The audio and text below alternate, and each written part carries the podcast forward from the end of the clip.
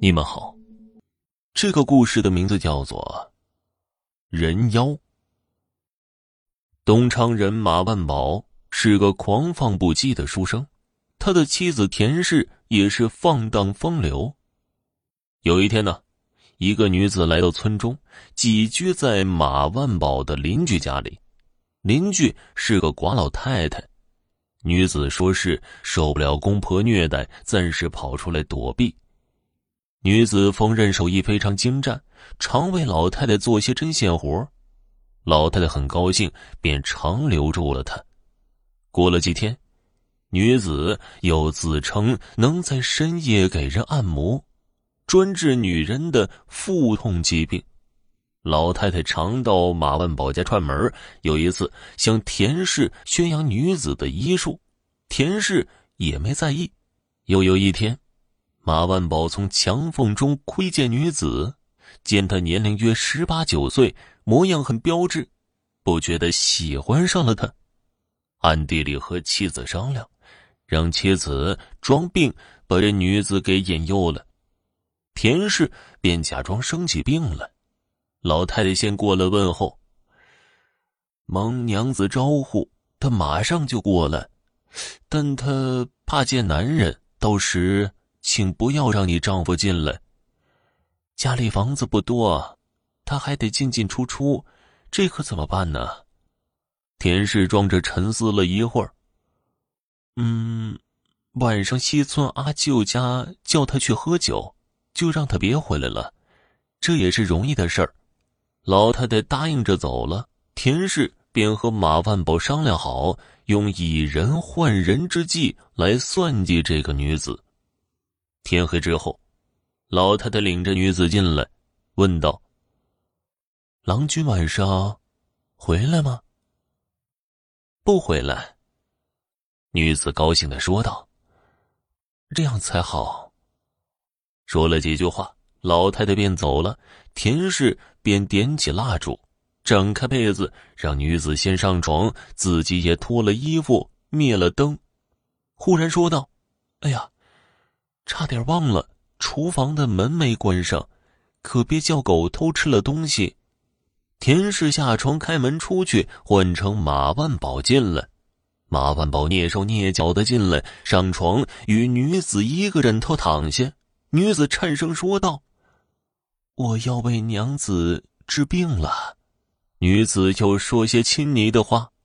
马万宝不说话。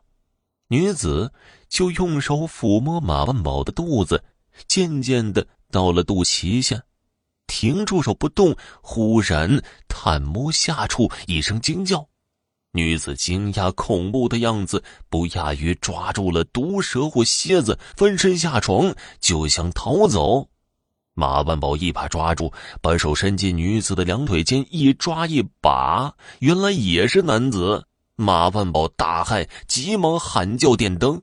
田氏以为女子不同意，两人闹翻了，点上灯过来，想给二人调停调停。进门一看，只见一个男子跪在地上哀求饶命，又羞又怕，忙跑了出去。马万宝细细就问，他自称是古城人王二喜。因为哥哥王大喜是桑冲的弟子，所以学到了男扮女装的方法。马万宝又问道：“用这种方法，玷污了多少女人了？”“呃，刚出道不久，才十六个。”马万宝觉得王二喜的罪恶应该诛杀，想告到郡府，但又爱怜她生的美貌，不忍心她死。便将他反绑起来阉割了。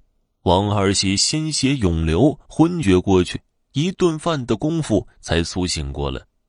马万宝又将他扶到床上，盖上被子，嘱咐说：“我用药给你治伤，伤好后必须跟我一辈子，否则我就告到官府，让你去死。”王二喜娓娓连声。第二天。老太太又来看望他，马万宝骗他说：“她是我的表侄女王二姐，因为是使女，被丈夫家赶出了家门。昨夜跟我说明缘由，我才知道。夜晚她忽然身子不适，我才要去给她买药治病，还要到她丈夫家要求留下她来与我妻子作伴。老太太听说进屋探望王二喜，见面色如土，便询问病情。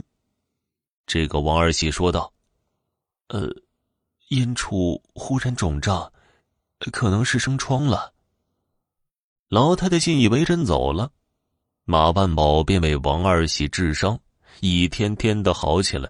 夜里二人经常鬼混，早上起来，王二喜就替田氏提水做饭。洒扫庭院，缝补衣服，俨然是个奴婢。住了不长时间，桑冲便事败被杀，同党七人一并被处死，只有王二喜漏网。官府传令各地严刑缉拿，村里人都怀疑王二喜，便召集村中老太太们，让他们隔着衣裳探摸王二喜的下处，证实是女子，大家才打消了疑虑。王二喜很感激马万宝，后来果真跟了他一辈子，死后就葬在马氏坟的一侧，坟墓至今隐约还在。好了，家人们，本集播讲完毕，感谢您的收听。